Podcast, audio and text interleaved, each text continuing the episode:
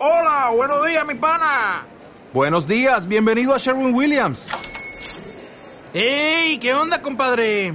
¿Qué onda? Ya tengo lista la pintura que ordenaste en el ProPlus app. Con más de 6.000 representantes en nuestras tiendas listos para atenderte en tu idioma y beneficios para contratistas que encontrarás en aliadopro.com. En Sherwin Williams somos el aliado del PRO. Soy Álvaro Coy y estás escuchando Deporte Ficción.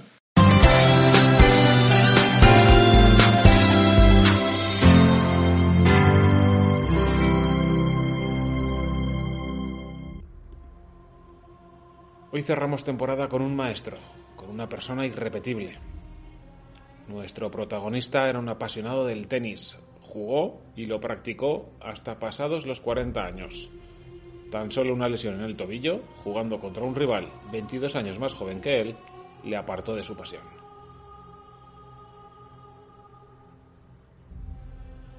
Su nivel le podría haber llevado a representar a Gran Bretaña en los Juegos Olímpicos de Estocolmo 1912, donde hubiera coincidido con Jim Thorpe, una leyenda del olimpismo. Curiosamente, en esta edición olímpica, dos sudafricanos disputaron la final masculina individual de tenis y se llevaron el oro en dobles. Eran Charles Winslow y Harold Kitson. Y es que nuestro protagonista nació en Sudáfrica. Hasta estos Juegos, la prueba de maratón la habían ganado atletas de poca estatura, pero en Estocolmo, por primera vez, la victoria fue para un hombre de una envergadura importante, KK MacArthur, un policía montado, sí, de Sudáfrica. Entre los participantes del pentatlón estaba el futuro general George S. Patton, quien consiguió ser quinto. Y es que la guerra está muy ligada también con la figura de hoy.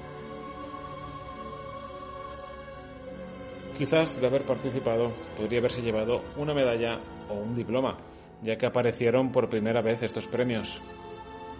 La organización decidió otorgárselo a aquellos participantes cuya actuación en los Juegos fuera reconocida como meritoria, fueran o no medallistas.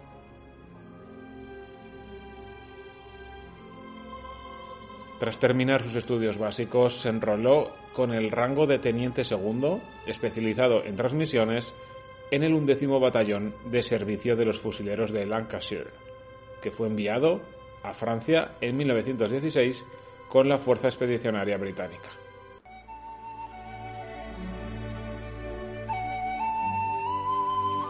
Quizás de haberse centrado en el tenis no hubiera ido a la Primera Guerra Mundial, donde vio morir a muchos amigos y donde se contagió de la fiebre de las trincheras. De no haber cogido esta enfermedad, ¿hubiera empezado a escribir alguna vez el libro de los cuentos perdidos?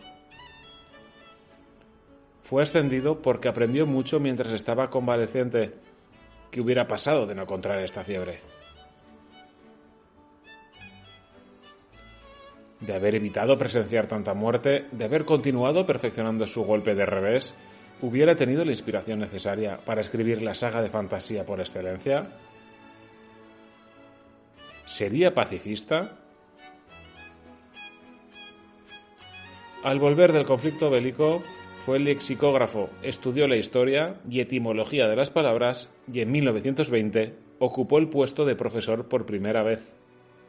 Era el año de los Juegos Olímpicos de Amberes, el año del partido de tenis olímpico más largo de la historia. Entonces no existía el tiebreak y eran al mejor de cinco sets. 76 juegos en dos días, una duración de 6 horas, 14-12, 8-10, 5-7, 6-4 y 6-4, fue el resultado favorable para el británico Gordon Lowy frente a un griego En estos juegos, en las semifinales, el sudafricano Luis Raymond perdió los dos primeros sets ante el británico Oswald Turnbull, pero luego remontó, ganó los tres siguientes para llegar a la final, en la que venció al japonés Ichiya Kumage. El sudafricano Charles Winslow, en esta ocasión, fue bronce.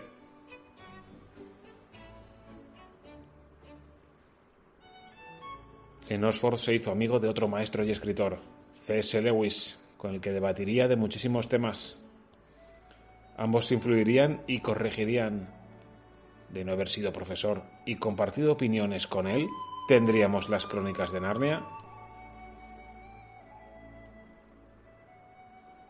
Efectivamente, estamos hablando de J.R.R. Tolkien, creador del vasto mundo de la Tierra Media, el universo del Hobbit, el Silmarillón, el Señor de los Anillos y tantas historias más. ¿Qué hubiera sido del mundo de la literatura posterior sin Gandalf, Aragorn o Bilbo?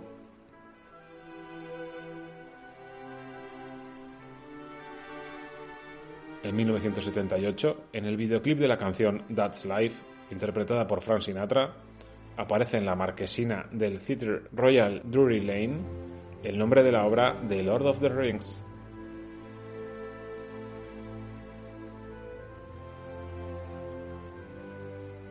En 1967, Stanley Kubrick quiso intentar adaptar los libros.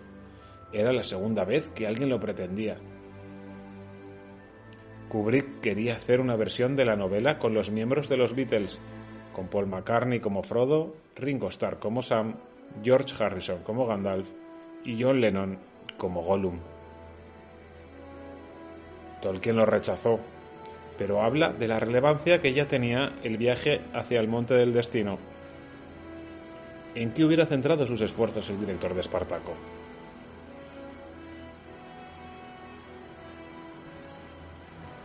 Las tres primeras películas de Peter Jackson ganaron entre las tres 17 Oscars de 30 posibles.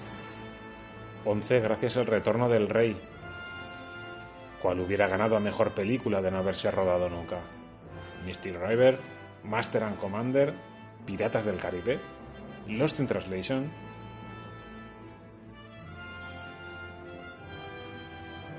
La cantidad de guiños y referencias que se le hacen en el arte no existirían.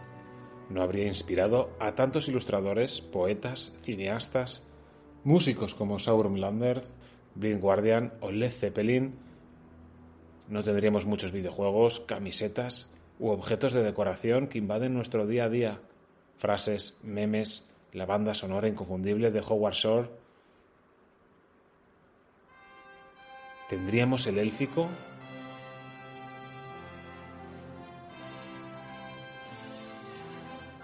En 1999 Amazon realizó una encuesta y El Señor de los Anillos fue elegido como el libro del milenio.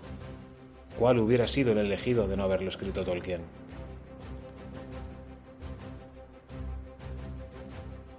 Y si dedicándose al tenis no solo hubiera escrito su vasta bibliografía, sino que también hubiera conseguido acabar La Nueva Sombra, que se situaba en los días del reinado de Eldarion, hijo de Aragorn,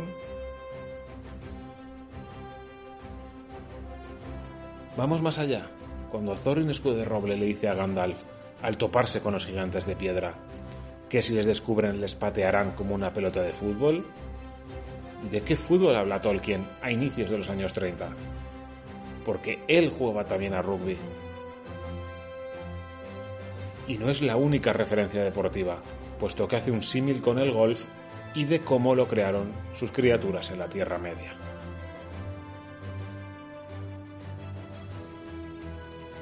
Has escuchado el último episodio de la segunda temporada de Deporte Ficción. Si quieres seguir conectado al mundo del deporte, en la pizarra de Doc, en Twitch y en arroba barra baja en Twitter, seguimos toda la actualidad de deportes olímpicos al día. Te esperamos.